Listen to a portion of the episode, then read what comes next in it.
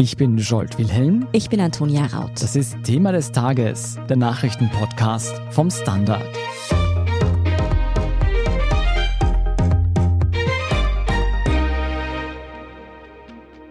Ausgerechnet der Chef von Europas größtem Autohersteller fordert stärkere Maßnahmen im Kampf gegen den Klimawandel. Und diese will der VW-Chef Herbert Dies nicht irgendwann, sondern am besten gleich jetzt.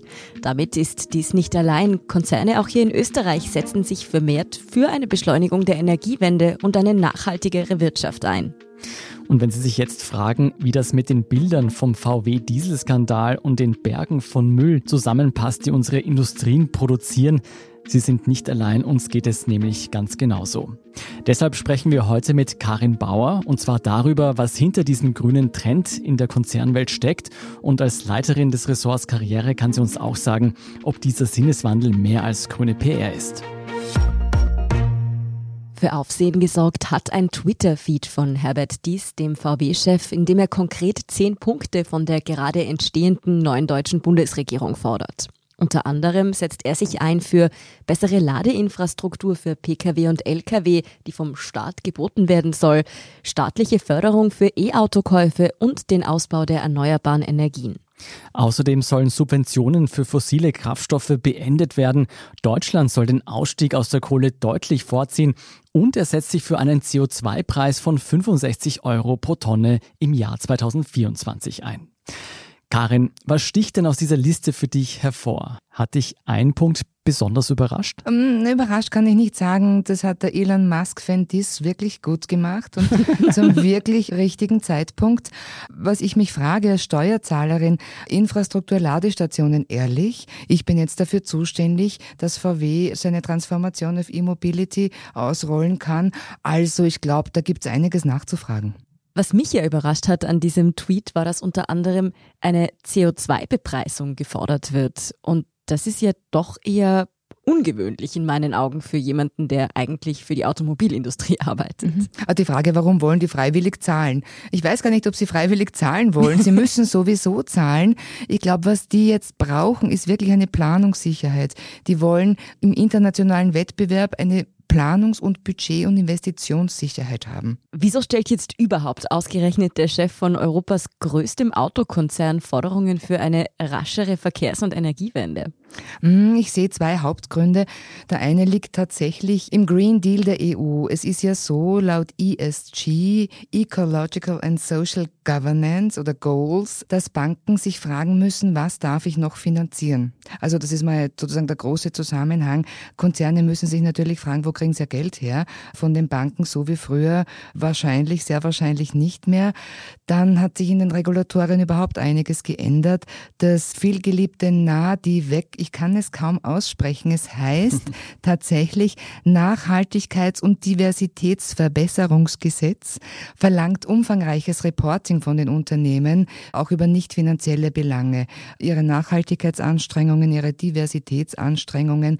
Naja, und der dritte Grund ist schon, dass es sich um einen Imagefaktor handelt. Wer soll denn Autos kaufen? Ich nehme an, die künftigen Generationen. Was haben wir in Österreich? Rund neun Autos pro Autofahrerinnen und Autofahrer auf ein Autofahrerinnenleben. Also wenn dieser Umschlag gehalten werden möchte mit E-Mobilität, dann muss er sich schon überlegen, wie er sich positioniert. Weil die Friday for Future Kids einfach keinen SUV mit Riesentank mehr kaufen werden. Hoffentlich nicht. Und wenn sie, wenn sie überhaupt ein Auto kaufen, dann ist das die einzige Karte, auf die er setzen kann. Und deswegen finde ich, er es wirklich schlau gemacht und vor allem eine Ansage zu machen, hat immer die Zugkraft, ich habe das Heft in der Hand. Und dass es natürlich jetzt so wirkt, als wäre er der grüne Umweltapostel. Chapeau. Das ist nämlich genau das, was ich jetzt auch noch fragen wollte. Du hast gesagt, es ist wichtig fürs Image. Jetzt ist es so, dass VW vor einigen Jahren noch in den Schlagzeilen war wegen diesem Dieselskandal. Bis heute wurden Milliarden an ja, Schadensersatzzahlungen gezahlt. Ist der Autobauer geläutert? Kann man ihm das abnehmen? Ich nehme es ihm nicht ab. Nimmst du es ihm ab? Darf ich mal eine Gegenfrage stellen? Ich nicht, nein. Ich sehe grundsätzlich immer so die Ambition. Ich hoffe, ich täusche mich nicht. Gewinne gehen ins Corporate und Verluste gehen an die Steuerzahlerinnen. Und da bin ich wieder bei allem, was ich dann noch zu zahlen hätte, damit VW seine Größe behält und jetzt einmal die Transformation schafft und auch in das Wasserstoffgeschäft dann einsteigen kann. Stichwort LKWs möglicherweise. Mhm. Ich gehe jetzt mal davon aus, dass du damit nicht nur VW meinst, oder? Ist das der einzige Konzern, der es gerade mit dem grünen Neuanstrich versucht? Nein, nein, das ist der Zug der Zeit. Und wie gesagt, dieses ESG-Regime gilt ja für alle großen Corporates, die Geld brauchen von Banken. Das brauchen sie alle.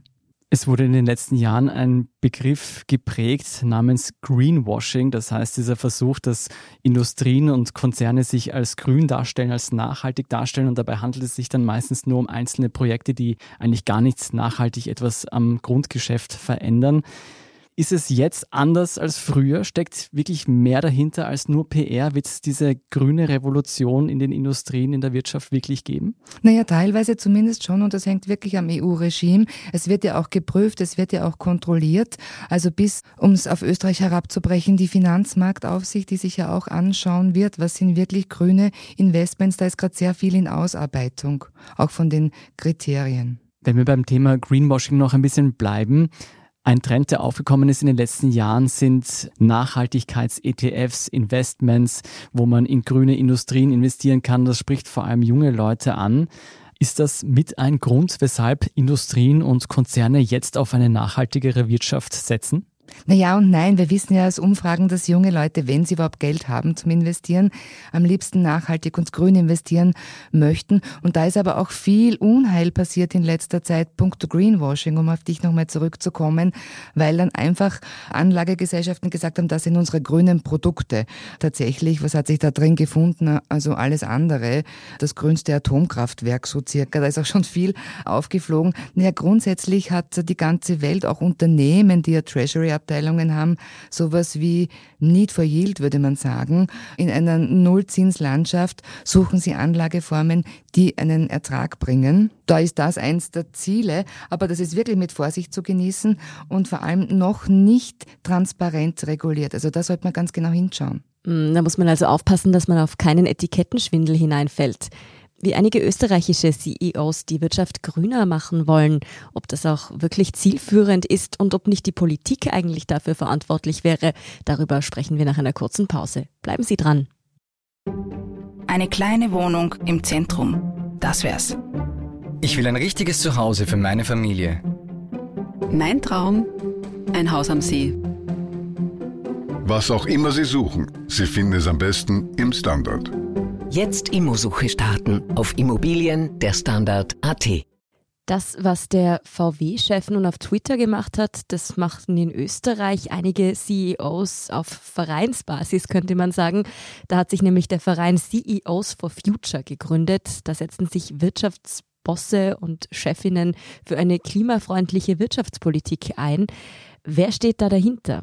Dieser Verein setzt sich aus ganz unterschiedlichen Unternehmen zusammen. Ich nenne mal ein paar. Die Asfinag ist dabei, das Beratungsunternehmen Bearing Point, die haben also eine Nähe zur Finanzindustrie, der Zementkonzern Lafarge, die ÖBB, Ökostrom, das Umweltbundesamt, gehört ja eigentlich zum Klimaschutzministerium. Das ist eine Initiative von Birgit Kraft-Kinz, die ist eigentlich Agenturbetreiberin in Wien, auch mit einer gewissen Wirtschaftskammer. Nee, und die hat aber wirklich ein Anliegen, scheint mir diese Frau. Was die machen, was wir gar nicht sehen hinter den Kulissen ist, sie treffen einander regelmäßig mit jungen Organisationen, also mit den Fridays for Futures.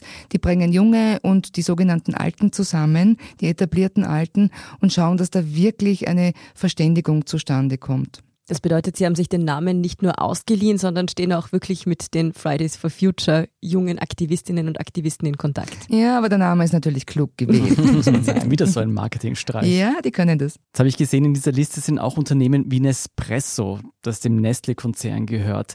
Du, das ist ein umstrittener Konzern und ich würde sagen, gerade mal das Nespresso-Geschäftsmodell ist nicht gerade umweltfreundlich mit diesen kleinen Kapseln aus Aluminium. Passt das zusammen? Kann man das denen abnehmen?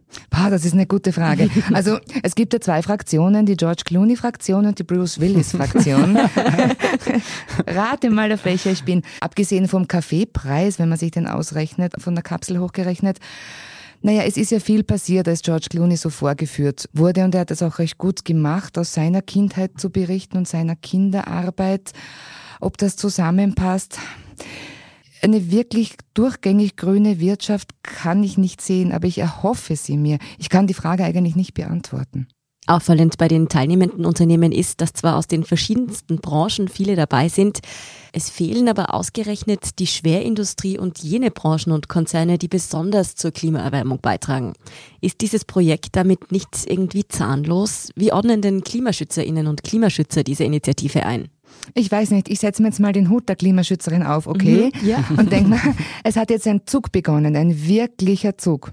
Und möge das der Anfang sein und ganz viel Kraft entwickeln. Das wird wohl auch so sein müssen, weil auch die Zivilgesellschaft keine Ruhe geben wird. Das heißt, wenn einmal CEOs von namhaften Unternehmen drauf sind, dann hat das auch eine Sogkraft, dass andere, zum Beispiel wie die Föstalpine oder die OMV, draufspringen? Ja, die Föstalpine, die macht da schon ganz besondere Pionierdinge mit dem Stahl, wie wir wissen. Hm. Wir sind ja da sozusagen Exporteur unseres Umwelt-Know-hows, punkto Stahlerzeugung. Ich glaube, sie müssen draufspringen, sie haben keine andere Chance. Mhm.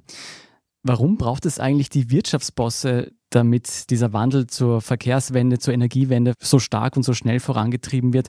Sollte das nicht die Regierung selbst machen? Sollte die Regierung nicht selbst ambitioniertere Ziele stecken? Hm, na gute Frage. Ich glaube, es braucht alle drei Parteien. Es braucht die Wirtschaft, die Ordnungspolitik und es braucht jede und jeden von uns. Also, dass wir zum Beispiel da sitzen, so gemütlich im Podcaststudio und sagen, also jetzt macht mal Politik und Wirtschaft. Hm. Zurückgelehnter Aktivismus. Ja, genau. Während wir uns einen Kaffee runterlassen in der Espressomaschine. Keine gute Position. Aber was, glaube ich, schon stimmt, ist, dass Unternehmen die Politik links und rechts überholt haben. Nicht nur in puncto Kapitalisierung.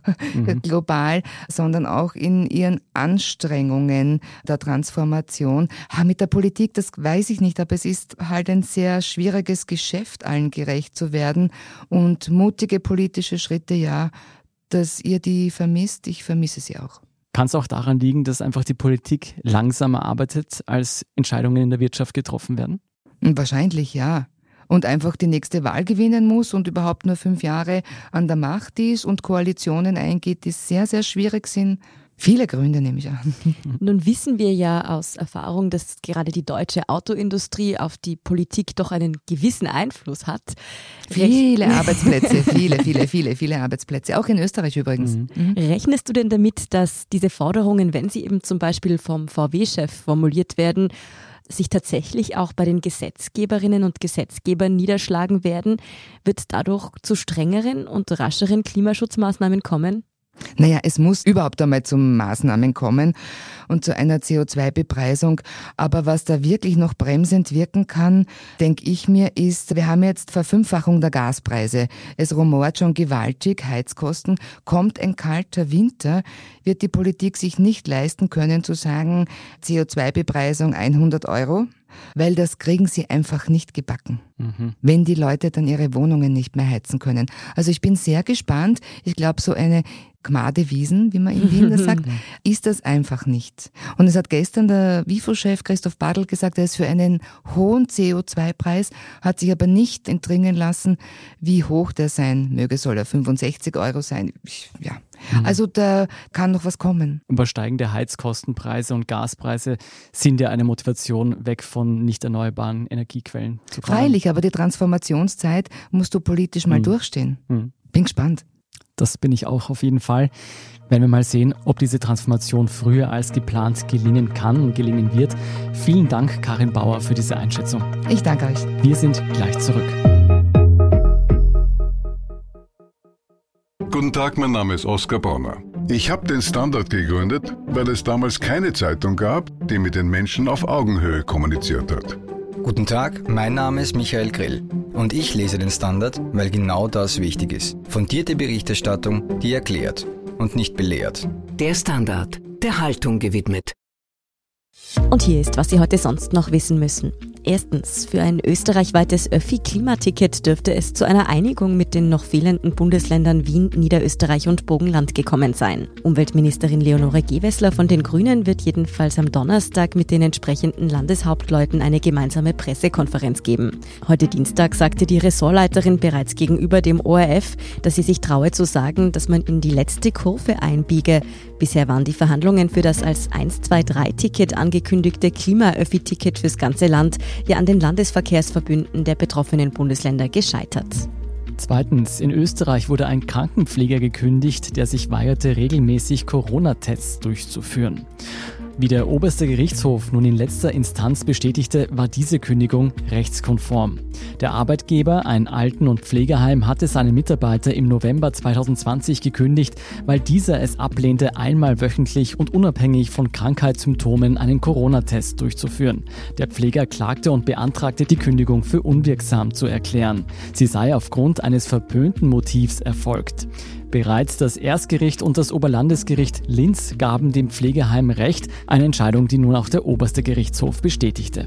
Und drittens, die auch als alternative Nobelpreise bekannten Right Livelihood Awards gehen dieses Jahr an vier weitgehend unbekannte Basisaktivisten und Aktivistinnen aus unterschiedlichen Weltteilen. Die Preisträgerinnen und Preisträger sind die Kamerunerin Marte Vandu, die sich gegen genderbasierte Gewalt im Tschadbecken einsetzt. Ebenso ausgezeichnet wurde der russische Umweltaktivist Wladimir Sliviak, die kanadische Indigenenvertreterin Freda Hewson und die indische Rechtsinitiative für Wald und Umwelt. Diese Preisträger wurden heute Mittwoch in Stockholm präsentiert. Mehr zu den Preisträgern und die weiteren News zum aktuellen Weltgeschehen finden Sie wie immer auf der Standard.at.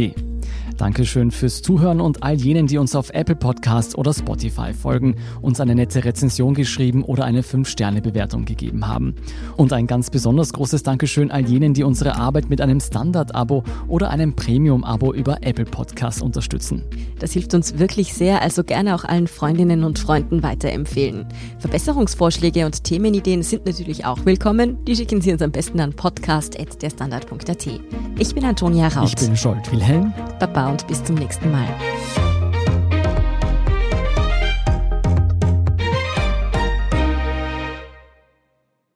Guten Tag, mein Name ist Oskar Bonner. Ein Job, den man machen muss, ist ein Beruf. Ein Job, den man machen will, ist eine Berufung. Sollten Sie auf der Suche nach letzterem sein, empfiehlt sich ein Blick in den Standard. Es geht um Ihre Einstellung. Jetzt Jobsuche starten. Im Standard und auf Jobs der Standard.at.